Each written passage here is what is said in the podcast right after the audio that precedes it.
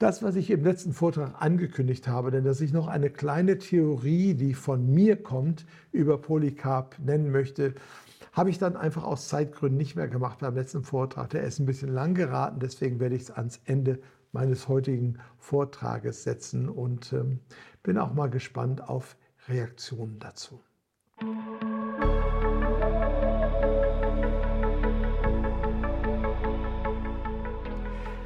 Herzlich willkommen zu einer weiteren Folge von Glauben Denken und zwar Fenster in die frühe Kirche. Das ist unsere Serie und heute ist der zweite Teil äh, über Polycarp von Smyrna.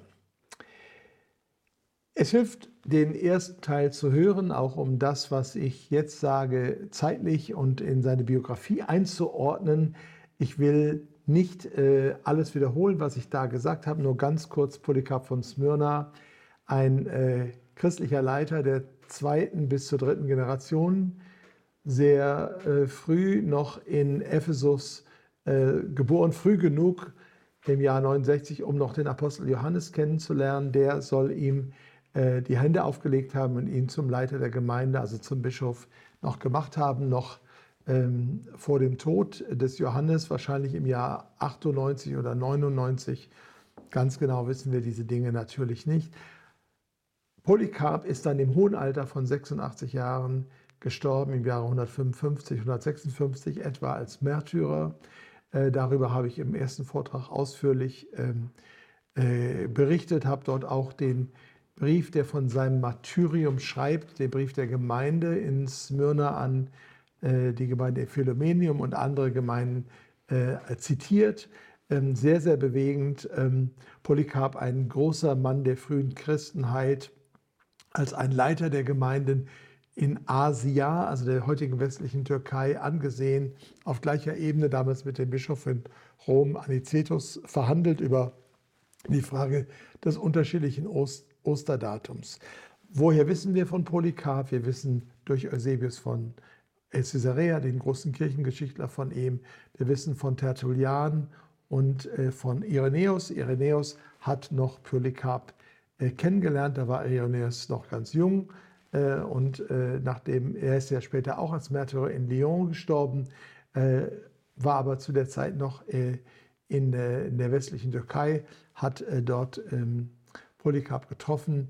Wir wissen äh, auch von einer Papius-Notiz von ihm. Und wir wissen natürlich von den Schriften selbst, der Schrift äh, des Ignatius von Antiochien an äh, Polycarp von Smyrna. Wir wissen von dem Martyrium her. Wir wissen aber auch, und das ist im Zentrum meines heutigen Vortrags, von seinem Brief an die Gemeinde in Philippi, an Philippi über Polycarp. Also breit bezeugt, historisch, ohne jeden Zweifel. Diese Person gab es. Er war ein Lehrer, äh, ein Leiter der Gemeinde, sehr hohes Ansehen.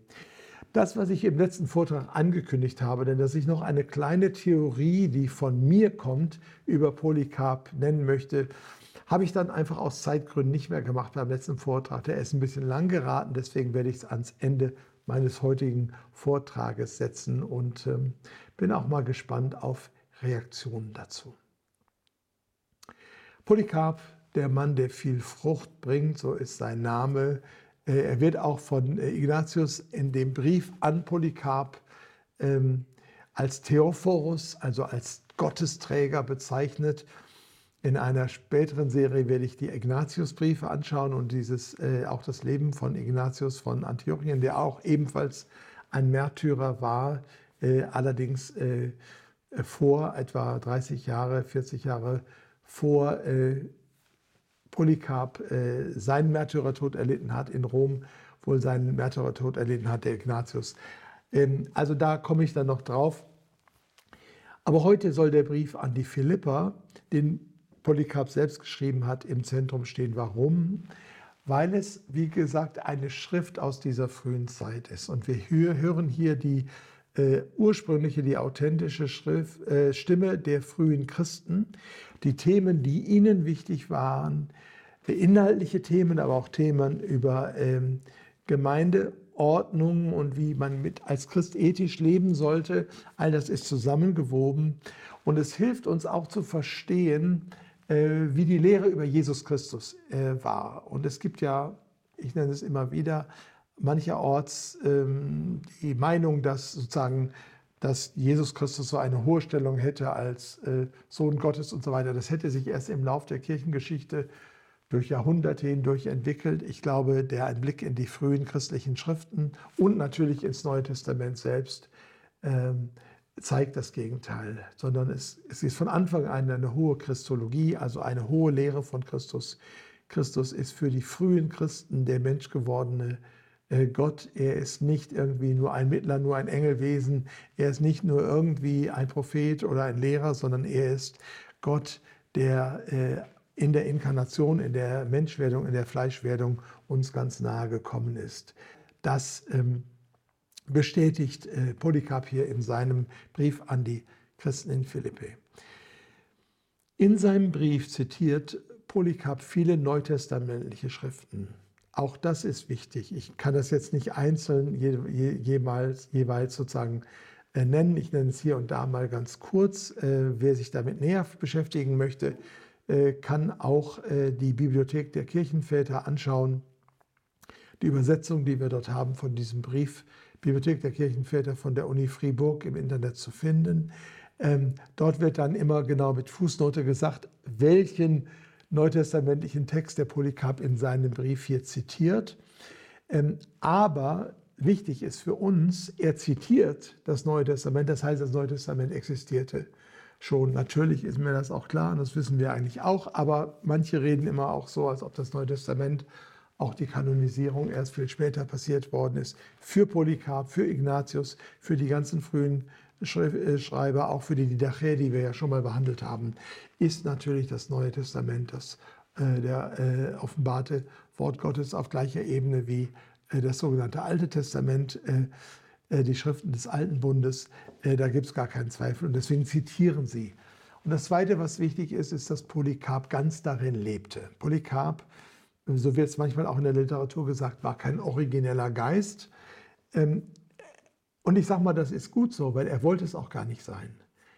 Die originellen Geister waren die, die Irrlehren hervorgebracht haben, äh, wie Marcion und andere. Die haben sich halt, und die ganzen Gnostiker, ähm, Kerinth und andere, die sozusagen neue Lehren gebracht haben und die Bibel uminterpretiert haben und sie geistig, psychologisch, wie auch immer, äh, interpretiert haben. Genau das wollte Polycarp nicht. Er wollte ein treuer Tradent sein. Er wollte das, was er gelernt hat aus der apostolischen Zeit, auch was er gelernt hat von Johannes, was er sicher auch von seinen Eltern schon gelernt hat und von der Gemeinde, in der er aufgewachsen ist, weil er anscheinend schon von Kindheit an in einer christlichen Familie war, das wollte er treu bewahren, durch die Generationen hindurch äh, in die nächste Generation und die Zukunft tragen. Deswegen ist das nie sein Anspruch gewesen, originell zu sein, sondern Anspruch ist sozusagen das, was äh, zu allen Zeiten und von allen geglaubt worden ist, das, äh, das weiterzugeben. Also er wollte ein, ein treuer äh, Vermittler des heiligen Glaubens, so wie es im Juda, Judasbrief heißt, sein und diesen Glauben bewahren, für ihn einstehen. Und er ist letztlich auch, wie ich im letzten Vortrag dargestellt habe, für diesen Glauben an seinen Herrn Jesus Christus in den Märtyrertod gegangen, noch im hohen Alter von 86 Jahren. So, der Philipperbrief des Polycarp, nicht der Philipperbrief des Paulus. Äh, Polycarp in seinem Brief an die Kirche in Philippi zitiert übrigens öfters auch den äh, oder nimmt Bezug auf den Brief des Paulus an die Kirche in Philippi. Wo ist Philippi? Äh, nordöstliches Griechenland in der Nähe von Thessalonik, heutiges Saloniki. Ähm, die erste Gemeinde, die Paulus gegründet hat, nachzulesen, Apostelgeschichte 16, folgende. Ähm, eine Gemeinde, mit der er, der Paulus, eine besondere Beziehung hatte, wie wir im Philipperbrief lesen. Und diese Gemeinde empfängt jetzt einige Jahrzehnte später von Polycarp von Smyrna einen Brief. Wir wissen nicht die genaue Datierung. Äh, nehmen wir mal an, um, um 120, 130 nach, also äh, deutlich vor dem Tod des Polycarp, aber sicher auch nicht ganz am Anfang seiner bischöflichen Tätigkeit. Irgendwann dazwischen, wir wissen es nicht genau. Deswegen schauen wir eher in die Themen hinein, die ihn da beschäftigen im Philipperbrief. Ich folge der äh, Bibliothek der Kirchenväter, die ich gerade schon genannt habe. Und äh, das ist äh, ja eine Zusammenstellung auch von Übersetzungen in verschiedenen Sprachen. Die deutschen äh, Übersetzungen sind teilweise im 19. Jahrhundert gemacht worden, haben deswegen auch ein bisschen antiquierte Sprache. Ähm, aber das ist halt der deutsche Text, den wir haben. Und der ähm, griechische Text ist hier auch nachzulesen für alle, die des Griechischen kundig sind, in der Ausgabe von Funk und Bielmeier, die apostolischen Väter, äh, hier beim Bohr und äh, Mohr und Sübeck in Tübingen. Er schreibt an die Philippa, ich habe mich sehr gefreut in unserem Herrn Jesus Christus, dass ihr die Abbilder der wahren Liebe aufgenommen habt und dass ihr, wie es sich für sie, für euch gehört, das Geleit gegeben habt denen, die mit Banden gefesselt sind. Also, Übersetzung in heutiges Deutsch. Manche Christen sind ähm, wegen ihres Glaubens gefesselt und sie sind äh, wahrscheinlich nach Rom gebracht worden. Vielleicht meint er auch jetzt sogar diesen Zug des Ignatius, wo er nach Rom musste, äh, zusammen mit anderen, um dort das Martyrium zu erleiden. Und die sind dann innerhalb, immer auf, den, auf dem Weg nach Rom von den Gemeinden, wo sie vorbeikamen, aufgenommen, verköstigt worden, gepflegt worden und dann äh, weitergeschickt worden.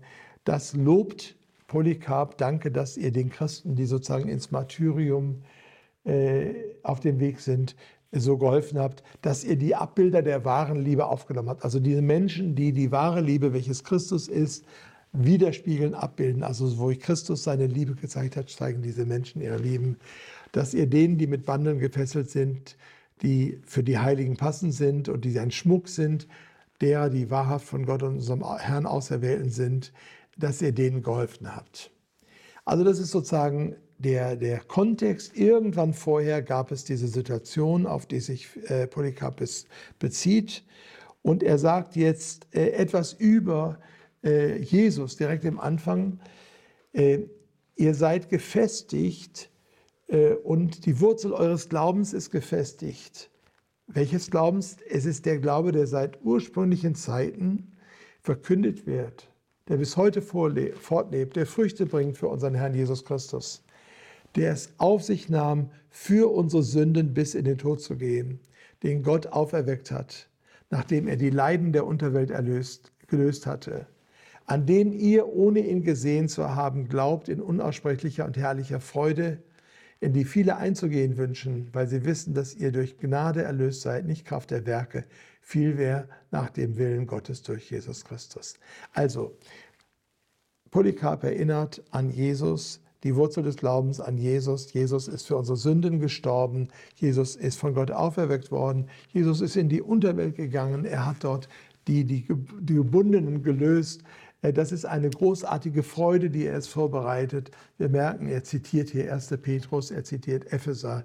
Wir sind erlöst aus Gnade, nicht aus Werken. All das ist sozusagen die Basis, auf der er äh, mit den äh, Philippern jetzt kommuniziert.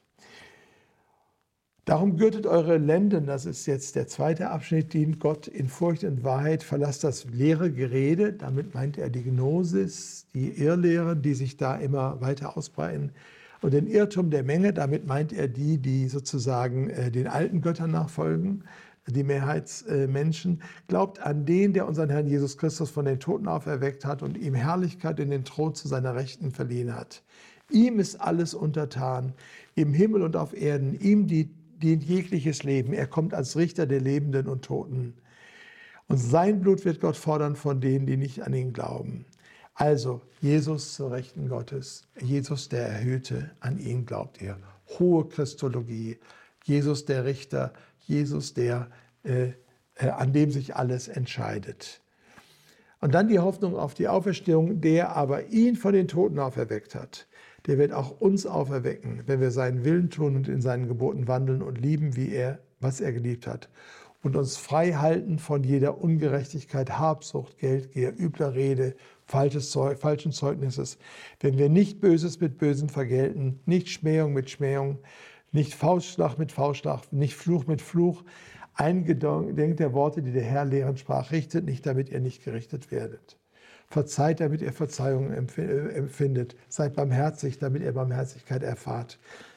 Mit dem Maße, mit dem ihr messt, wird man euch messen. Und selig sind die Armen und die um der Gerechtigkeit willen verfolgen, denn ihrer ist das Reich Gottes. Also was lernen wir aus diesem Abschluss, Abschnitt? Ähm, äh, Hoffnung auf die Auferstehung der Toten, äh, die Aufforderung, in den Geboten zu wandeln. Welche Gebote sind das? Und dann werden Gebote Jesu genannt aus der Bergpredigt, äh, nicht zu richten, nicht Böses mit Bösen zu vergelten. Und es wird auch noch die Bergpredigt äh, zitiert. Selig sind die Armen und die äh, die um der Gerechtigkeit willen verfolgt werden, denn ihnen, ihrer ist das Reich Gottes. Also wenn man hier jetzt mal schaut, ähm, zitiert Polycarp das Matthäus-Evangelium, das Lukas-Evangelium, er zitiert die Apostelgeschichte, den zweiten Petru, äh, Korinther, den ersten Petrusbrief. Äh, also er zitiert ganz breit das Neue Testament. Das Neue Testament lag vor, vor Polycarp. Und wenn man ihn äh, in seinen Schriften äh, sieht, dann hat man im Grunde äh, fast alle, alle Bücher des Neuen Testamentes da. Also wir sind hier äh, an der Stelle, wo nicht der Kanon erst irgendwann mal passiert oder geformt wird, sondern der ist da. Polycarp hat ihn äh, hier am Anfang des zweiten Jahrhunderts. Wir wissen, wie gesagt, nicht ganz genau, wann er diesen Brief schreibt. Er lebt da drin, er zitiert das, er zitiert das aus dem Kopf. Er hat das so intus, dass er das alles hier prä präsentieren kann. Er musste nicht immer gucken, wo ist die Bibelstelle, sondern er, er lebte da drin, er zitiert das. Nicht originell, aber als ein guter Bewahrer. Dann schreibt er über sich, über sich selbst im nächsten Abschnitt zwischen sich und dem Paulus. Das finde ich auch sehr interessant, weil er jetzt Paulus besonders hervorhebt. Äh, interessant auch deshalb, weil ja äh, die Tradition der, der kleinasiatischen Gemeinden eher mit Johannes verbunden wird. Johannes im hohen Alter in Ephesus gewesen, noch in Patmos wahrscheinlich. Aber jetzt hebt äh, Polycarp auf Paulus ab. Warum? Natürlich, weil er Paulus als Apostel äh, wahrnimmt und ernst nimmt, aber auch, weil natürlich die Philipper diese besondere Beziehung zu Paulus hatten. Und wie gesagt, das ist jetzt vielleicht die zweite, dritte Generation nach der ersten gläubigen Generation in Philippi. Aber es ist ja für sie noch relevant und der Philipperbrief ist sicher auch in Philippi immer wieder gelesen worden und äh, vorgelesen worden. Er schreibt also, Brüder, ich habe es mir nicht selbst herausgenommen, euch dies über die Gerechtigkeit zu schreiben, sondern ihr tatet, ich tat es, weil ihr mich aufgefordert habt.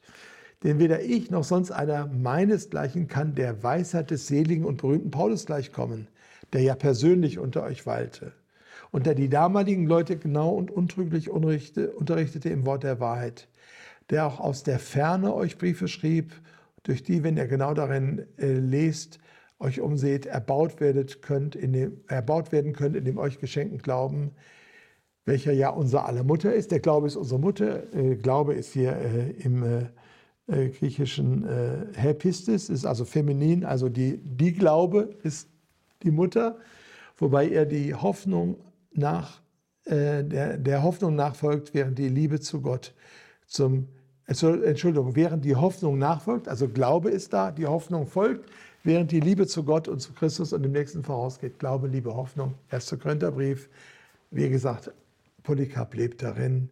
In diesen Tugenden wandelt ihr. Wer das tut, hat das Gebot der Gerechtigkeit erfüllt. Äh, wer nämlich die Liebe hat, der ist weit entfernt von aller Sünden. Und jetzt kriegen wir eine Reihe von ganz konkreten Anweisungen auch über das, die Pflichten der Männer, die Pflichten der Frauen, die Pflichten der Witwen. Ähm, ich habe schon mal an anderer Stelle gesagt, aber es ist ähm, nochmal wert, es auch äh, mal kurz wahrzunehmen, dass der Stand der Witwen ein ähm, wichtiger Stand in der Gemeinde war. Warum? Witwen waren halt ähm, schutzlos, waren Frauen, die schutzlos waren. Und äh, die Sterblichkeit war natürlich viel höher als in unserer Zeit der, also frühere Sterblichkeit. Männer starben dann oft früher, Frauen natürlich auch. Männer konnten aber wieder heiraten und konnten sich auch wieder leicht eine neue familiäre Situation schaffen, während die Witwen oft alleine dastanden. Und wenn die Kinder vielleicht auch gestorben waren oder es keine Möglichkeit gab, äh, dass die Kinder sie aufnahmen oder es gab keine Kinder, dann waren die Witwen oft sehr, sehr benachteiligt, sozial äh, in einer sehr prekären Situation. Und die christliche Kirche hat sich von Anfang an darin, dadurch ausgezeichnet, dass sie sich um die Witwen gekümmert hat und ihnen auch einen Status gegeben hat, einen besonderen Stand und dass sie auch eingebaut wurden in die aktive sozialdiakonische Arbeit der Gemeinden. Deswegen diese besondere äh, Betonung auf Witwen. Das waren teilweise ja auch junge Witwen, nicht unbedingt immer nur ältere Witwen. Er schreibt also in seinem vierten Kapitel dieses Briefes, Anfang aller Übel ist die Geldgier. Da wir nun wissen, dass wir nichts mit hineingebracht haben in diese Welt, noch etwas mit hinauszunehmen haben, wollen wir uns Waffen, wappnen mit Waffen der Gerechtigkeit und uns selbst zuerst selbst belehren, in dem Gebote des Herrn zu wandeln. Wir, wir spüren hier die ganzen Bibelzitate. Darin überweist auch eure Frauen in dem ihnen verliebenden Glauben Liebe und Keuschheit, dass sie nämlich ihre Männer lieben in aller Aufrichtigkeit und allen anderen gleichmäßig zugetan sein in jeglicher Enthaltsamkeit, also Frauen den Männern zugetan, gegenüber anderen Männern auch zugewandt, aber enthaltsam, also auch eine Augenhöhe. Die christlichen Schwestern durften auch mit Männern reden, mit denen sie nicht waren, aber es gab eine Grenze, dass sie in ihre Kinder ziehen in der Zucht der Furcht Gottes und jetzt kommt es um die Witwen. Die Witwe lehrt besonnen zu sein im Glauben an den Herrn, unter, ohne Unterlass für alle zu beten. Also sie hatten ein besonderes Gebetsamt, sich ferne zu halten von jeder Verleumdung, üblichen Nachrede, falschem Zeugnis, Geldgier und von jeglichem Bösen in der Erkenntnis, dass sie ein Altar Gottes sind, also sein Ort, wo Gott sich offenbart. Das ist was ganz Besonderes. Sie haben eine besondere Berufung des Gebets. Sie sind ein Altar Gottes. Er durchschaut alles deutlich ihm bleibt nichts verborgen. Und jetzt geht es weiter. Also nachdem wir Glaube, Liebe, Hoffnung hatten, nachdem wir Jesus Christus hatten äh, in, seiner, äh, in seinem Werk und seiner Auferstehung, in seinem Kreuzestod, wird es jetzt ganz praktisch. Es geht jetzt um die Pflichten der Diakonen, der Jünglinge und der Jungfrauen, wie gesagt, alte Sprache.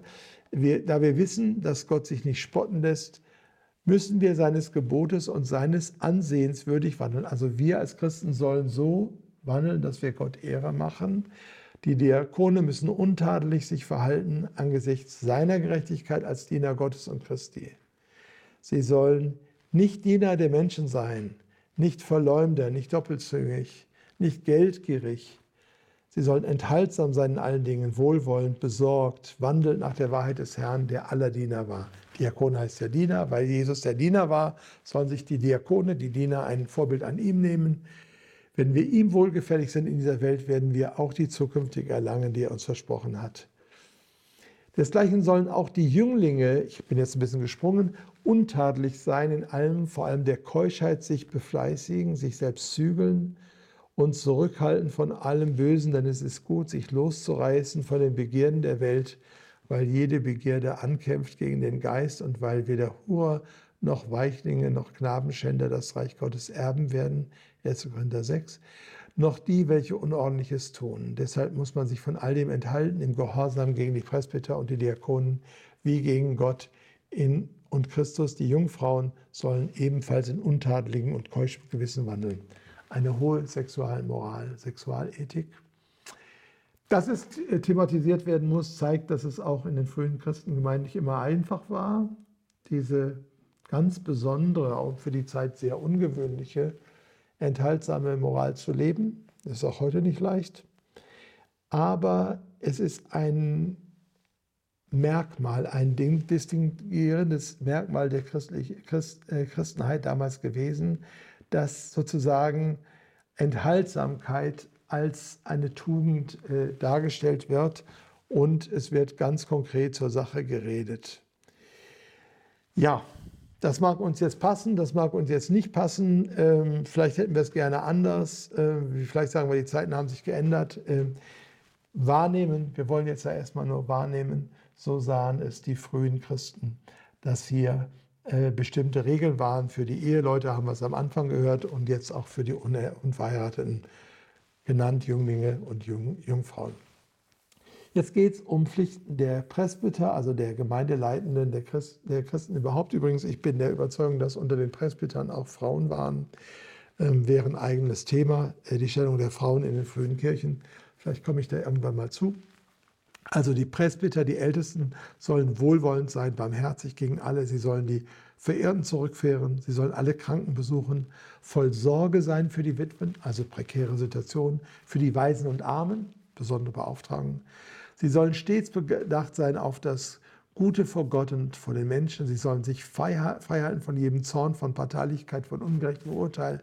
Sie sollen ferne sein von jeglicher Geldgehe. Sie sollen reden, wie der andere nicht so gleich glauben. Also jemand wird angeschuldigt, nicht sofort glauben, nicht sofort ins gleiche Horn blasen. Nicht strenge sein im Urteil, im Bewusstsein. Ah, das ist jetzt sehr wichtig. Nicht strenge sein im Urteil, in dem Bewusstsein, dass wir alle der Sünde unsere Schuld bezahlen. Also wir alle sind fehlbar, wir alle äh, sündigen immer wieder. Deswegen lass uns nicht streng im Urteil sein, auch jetzt nicht über andere richten. Wenn wir nur den Herrn bitten, so sagt Polycarp, er möge uns vergeben, dann müssten auch wir vergeben, denn wir stehen unter den Augen des Herrn und Gottes und wir mal alle müssen hintreten vor den Richterschuld Christi und jeder muss über sich Rechenschaft geben. Auch wieder aus dem Neuen Testament, aus 2. Korinther 5, Vers 10 zitiert. So wollen wir ihm dienen mit Furcht und jeder Vorsicht, wie er es selbst befohlen hat. Und die Apostel, die bei uns das Evangelium predigten, die Propheten, die die Ankunft unseres Herrn vorher verkündet haben. Wir wollen eifern für das Gute, wir wollen uns hüten vor dem Ärgernis und vor den falschen Brüdern und vor denen, die heuchlerisch den Namen des Herrn tragen und so unbedachtsame Menschen verführen. Also wir merken, ähm, Polycarp in seinem Brief an die äh, Christen in Philippi hat ganz bestimmte Vorstellungen und das reflektiert natürlich auch seine Art und Weise, wie er die Christen insgesamt unterwiesen hat. Ähm, auf der einen Seite klare ethische Regeln, klare Anweisungen, eine starke Betonung auf sozialer äh, Verantwortung, Fürsorge füreinander, aber dann gleichzeitig auch ähm, die Mahnung, eben barmherzig miteinander umzugehen und nicht zu verurteilen und auch nicht jede Anschuldigung sofort zu glauben, sondern da auch miteinander ähm, äh, ja, barmherzig und sorgfältig umzugehen. Ja, ähm, jetzt, nachdem er über diese gemeindeinternen Fragen geredet hat, kommt er zu dem Thema der Ehrlehren. Und wir müssen wissen, dass in der Zeit des zweiten Jahrhunderts immer stärker zuerst die äh, Gnosis in der Form des Doketismus, was das ist, sage ich gleich, sich ähm, entfaltete.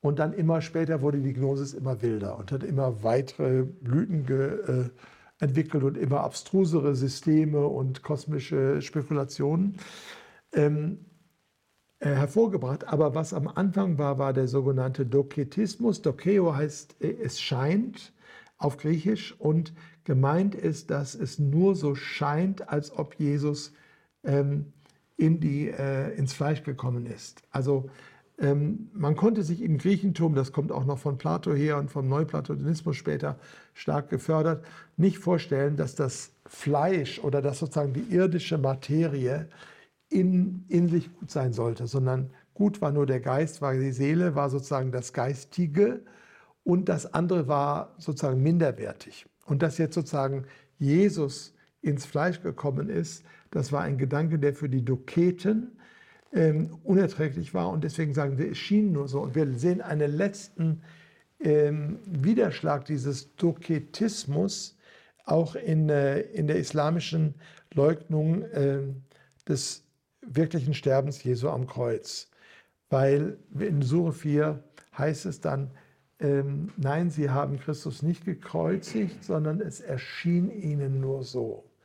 Und äh, man kann das äh, sehr deutlich zeigen, dass äh, diese Leugnung, diese Leugnung äh, der Tatsächlichkeit des Sterbens Jesu am Kreuz, die wir finden in Sure 4, dass das sein Urteil in diesem Doketismus hat. Und dagegen äh, redet äh, Polycarp und davor äh, warnt er. Denn ein jeder, der nicht bekennt, dass Christus im Fleische erschienen ist, ist ein Antichrist. Und hier zitiert er ja übrigens, wie wir hoffentlich dann auch wissen, den ersten Johannesbrief, also Doketismus ist, ein, ist antichristlich. Wer das Zeugnis des Kreuzes nicht bekennt, ist aus dem Teufel. Und wer die Reden des Herrn verkehrt nach seinem eigenen Begierden Und wer die Auferstehung und das Gericht leugnet, der ist der Erstgeborene des Satans. Also in unserer zartgesottenen Zeit fällt es uns ein bisschen schwer. Der ist vom Teufel, der ist Antichrist, der ist der Erstgeborene des Satans. Aber äh, so war das damals, man äh, war ein Freund der klaren Rede. Also klare Ansage, hütet euch vor diesem Doketismus, vor dieser Reinterpretation des christlichen Glaubens. Verlasst nicht die Geschichtlichkeit, verlasst nicht die Fleischlichkeit, verlasst nicht die Inkarnation, verlasst nicht das Sterben Jesu am Kreuz, verlasst nicht die Sündenvergebung. All das, was ja interessanterweise auch heute immer wieder in der, Disku in der Theologie diskutiert wird. Und man kann da nur sagen, es gibt kaum was Neues unter der Sonne. Es gibt immer wieder dieselben Themen und immer wieder wird das Christentum an ähnlichen Punkten angegriffen. Und so schreibt er dann, wir wollen die Lehre der großen Menge und die falschen Lehren beiseite lassen und uns der von Anfang an uns überlieferten Lehre zuwenden. Also wieder die Bedeutung der Überlieferung, der Verlässlichkeit, der Verbindung mit der apostolischen Zeit. Wir wollen andächtig sein im Gebet, wir wollen ausdauernd fasten. Auch das Fasten zum äh, Leben der frühen Christen gehört, haben wir in der Didache schon gehört mit Bitte dem allsehenden Gott bestürmend, er möge uns nicht in Versuchung führen, auch hier aus dem Zitat aus dem Vater Unser, gemäß dem Wort des Herrn, der Geist ist willig, aber das Fleisch ist schwach. Äh, und auch hier nochmal der Hinweis, dass Polycarp natürlich ganz im Neuen Testament lebt. Ähm, jetzt fokussiert er auf Christus und sagt, wir wollen festhalten an dem, unserer Hoffnung, an dem Unterpfand unserer Gerechtigkeit an Jesus Christus, der unsere Sünden an seinem eigenen Leib ans Kreuz getragen hat, der keine Sünde getan hat und in dessen Mund kein Betrug gefunden worden, sondern unseres wegen hat er all das auf sich genommen, damit wir in ihm das Leben haben. So wollen wir also Nachahmer werden seiner Geduld. Und wenn wir seines Namens willen leiden, wollen wir ihn verherrlichen. Er hat uns darin nämlich selbst ein Beispiel gegeben und wir haben daran geglaubt. Also jetzt der ähm, der Fokus auf Jesus. Wir werden erinnert an Jesus. Wir werden erinnert an die apostolische Lehre. Im nächsten äh, Kapitel, das ich jetzt überspringe, wird das auch nochmal äh, äh, betont, das Ausharren und das, der Gehorsam gegenüber den Worten der Gerechtigkeit an einigen Zeugen und er nennt den seligen Ignatius. Das heißt, Ignatius von Antiochien ist schon gestorben, Sosimus und Rufus sind auch gestorben auch anderen aus eurer Mitte, andere in Philippe sind gestorben als Märtyrer, Paulus selbst, die übrigen Apostel. Äh, all diese nennt er als Garanten durch ihren Märtyrertod und durch ihr Zeugnis, dass das wahr ist. Und dann sagt es, sie äh, äh, liebt nicht die Welt, sondern den, der für uns gestorben und durch Gott auferstanden ist. Wir werden dann in dem zehnten Kapitel, wie gesagt, lese es selbst einmal nach, äh, empfehle ich selbst der Brief des Paulus, äh, des, des Polycarp an die Christen in Philippe, äh, erinnert, äh, wir sollen bestimmte christliche Tugenden festhalten. Äh, wenn ihr Gutes tun könnt, schiebt es nicht auf, das finde ich ganz gut. Und weil er, weil er sagt, die Almosen befreien uns vom Tod, also gebt Almosen, seid einander untertan, führt einen unteiligen Wandel unter den Heiden damit durch eure guten Werke ihr, ihr Ruhm erlangt auf der einen Seite und der anderen Seite der Name des Herrn nicht äh, gelästert wird. Predigt deshalb all Nüchternkeit, aber wandelt auch selbst darin. Und jetzt kommt er zu einem ganz bestimmten Fall, und das finde ich interessant. Da gab es nämlich einen Presbyter, also einen Leiter in der Gemeinde in Philippi namens Valens. Ähm, Valens, das heißt so der, der Wertvolle. Und äh, dieser Valens hat äh, sich einiges zu äh, äh, Schulden kommen lassen. Also auch, äh, ähm, wir wissen gar nicht ganz genau, ähm, was es genannt wird. Er, er redet hier so ein bisschen allgemein. Wir wissen nicht, ist das irgendwas, ist das Vergehen? Ich äh, lese es mal vor. Ihr könnt es einfach mal selbst für euch auf euch wirken lassen. Was hat der Valens gemacht? Aber interessant finde ich, dass Polycarp äh, sagt, ähm, nicht ich bin sauer auf den Valens oder was ist das für ein furchtbarer Mensch und äh, oh, möge das Gericht ihn ereilen, sondern dass er sagt, ich bin betrübt. Und ich finde das ähm, auch für mich ganz wichtig. Ähm, es gibt sehr vieles auch, ähm, wo wir uns ärgern können oder wo wir sagen können, das macht der falsch und das macht der falsch. Wie reagieren wir darauf, auch wenn wir falsches Verhalten bei anderen sehen? Ich glaube, die christliche Antwort, die christliche Reaktion ist, dass wir traurig sind, dass wir betrübt sind, nicht, aber nicht richten, das sagte er vorher. Wir stellen uns über den anderen, so bin ich natürlich nicht. Dass wir nicht verleumden, dass wir nicht irgendwie negativ reden, sondern eher auch hoffen auf die Besserung, dass wir ähm, beten für die Person und dass, wenn, wir, wenn es möglich ist, auch helfen, dass diese Person wieder zurechtkommt, so wie wir hoffen können, dass andere uns helfen, wenn wir auf einen falschen Weg geraten, dass wir wieder zurechtkommen. Also, es geht um Valens. Ich lese es mal vor. Elfter Abschnitt. Ungemein betrübt bin ich wegen Valens, der einst bei euch zum Presbyter bestellt wurde, weil er die ihm übertragene Stellung so misskannt hat. Deshalb mahne ich euch, dass ihr euch enthaltet der Habsucht, dass ihr keusch und wahrhaftig seid. Haltet euch frei zum, von allem Bösen. Also war da was mit Geld, war da was mit Unkeuschheit, was mit Lüge, weil das sind die drei Dinge, die er nennt. Habsucht, keusch und wahrhaftig. Wer aber in diesen Stücken sich selbst nicht meistern kann, wie soll er es einem anderen vorschreiben? Also wie kannst du Presbyter werden? Leiter, Pastor kann man heute sagen, Gemeindeältester und du sagst anderen, wie sie als Christen zu leben haben, du bist aber selbst nicht, lebst aber nicht so. Wer sich nicht frei hält von der Habsucht, der wird vom Götzendienst befleckt. Und er wird gleichsam unter die Heiden gerechnet werden, die das Gericht des Herrn nicht kennen. Oder wisst ihr nicht, dass die Heiligen die Welt richten werden, wie uns Paulus lehrt? Also, äh, was da auch immer war, er, er, adressiert das Thema. Es war irgendwie ihm zu ähm, Ohren gekommen. Irgendwie sollte er darauf wohl reagieren und er sagt da seine Meinung.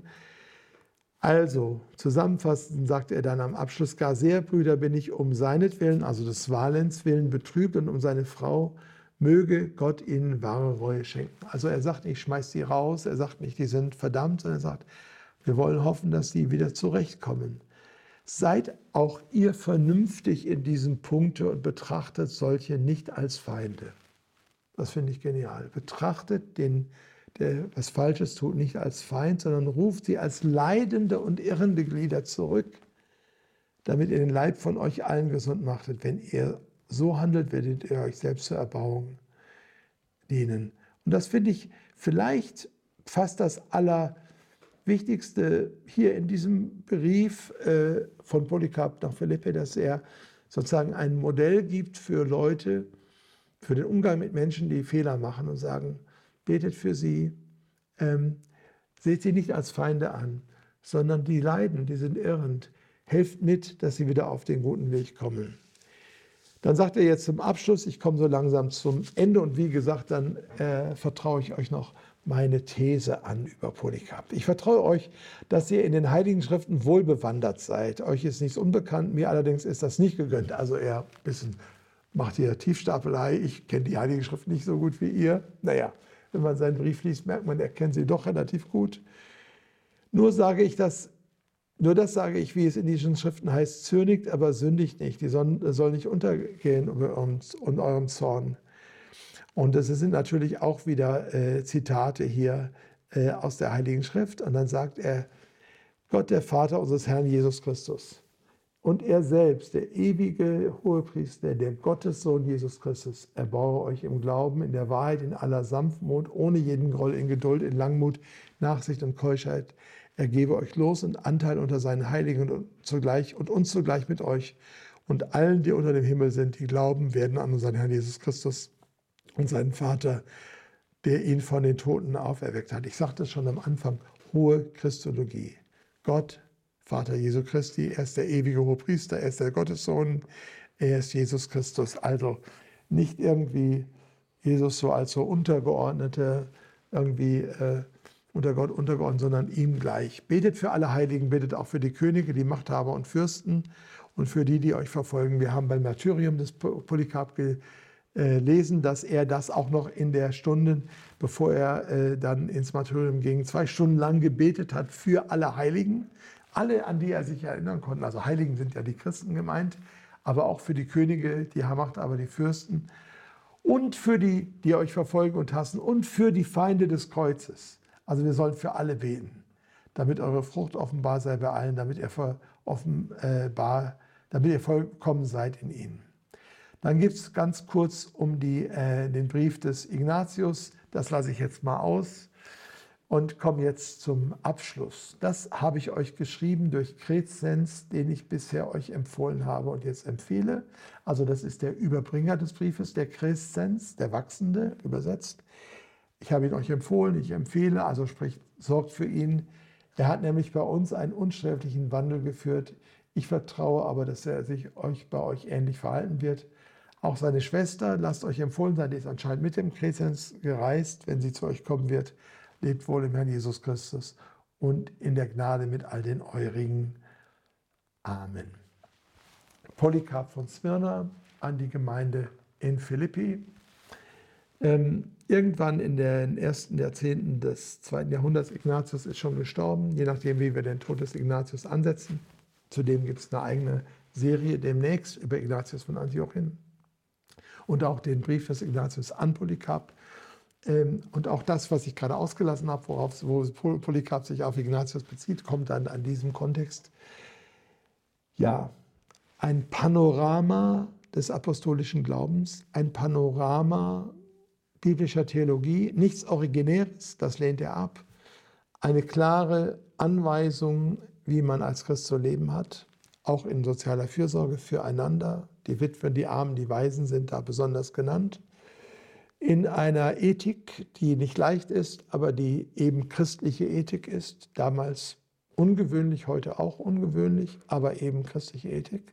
Zugleich die Erkenntnis, dass wir nicht immer dieser Ethik folgen, die Erkenntnis, dass sogar Presbyter, sogar leitende Leute ähm, Fehler machen können, sündigen können, in Versuchungen fallen können, in den großen Bereichen, denen Menschen immer wieder versucht sind, Geld, Sex, Macht, Ehre, die großen Klassiker. Wer will sich davon freisprechen? Aber wie man dann umgeht miteinander, all das sehen wir hier. Eine Betonung auf Gebet, Gebet für alle, verzeihen, vergeben, auch für die Verfolger zu beten. Ähm, also eine unglaublich klare christliche Haltung, die der Polycarp hier an den Tag lehnt und, legt und wie die, wir auch wissen von seinem Martyrium her, auch selbst durch sein Leben untermauert hat. Ja, ich halte ihn für einen ganz wichtigen äh, Mann der äh, frühen Christenheit. Und ich habe einen Gedanken, der ähm, ihn vielleicht nochmal in einer besonderen Weise bedeutsam macht.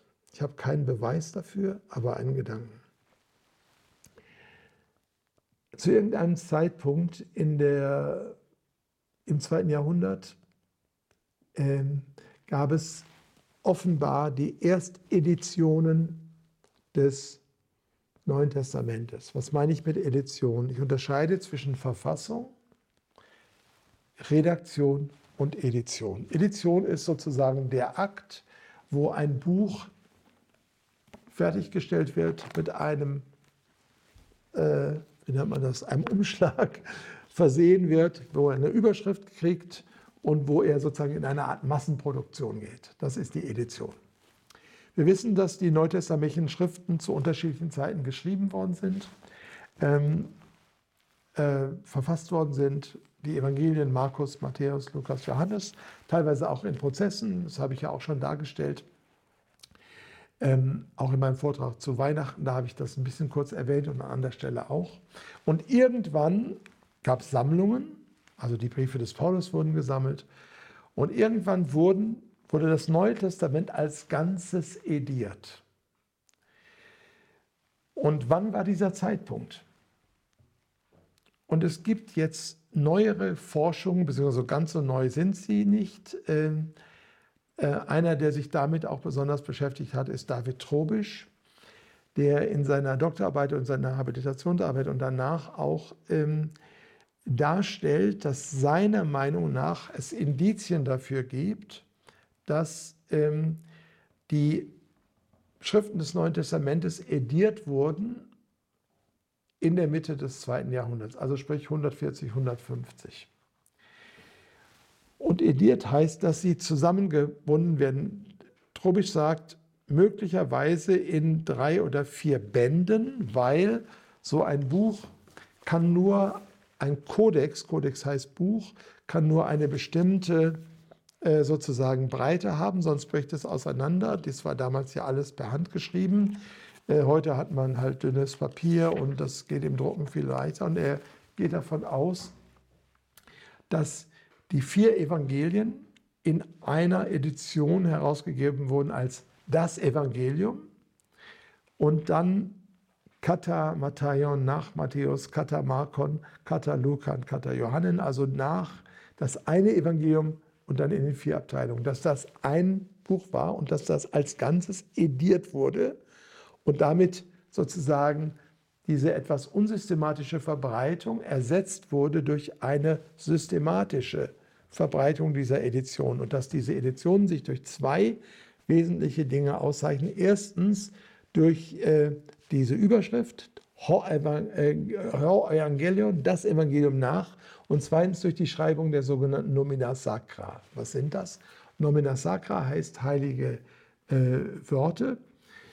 Wir finden in äh, fast allen frühen äh, Manuskripten, die uns ähm, vorliegen, und das Neue Testament liegt uns ja in wahnsinnig vielen äh, Manuskripten vor, ein Merkmal, ein Feature, das immer gleich ist, nämlich dass bestimmte Namen, nämlich Gott, Christus, Jesus und Kyrios zunächst und später auch andere, also Theos, Gott, Jesus, Christus und Kyrios, dass die in einer besonderen Weise geschrieben wurden, nämlich als Nominum Sacrum, als heiliger Name, in einer Abkürzung, wo nur der erste und der letzte Buchstabe dieses Wortes geschrieben wird, also bei Gott, Theos zum Beispiel nur das T und das S und darüber ein, ein Strich.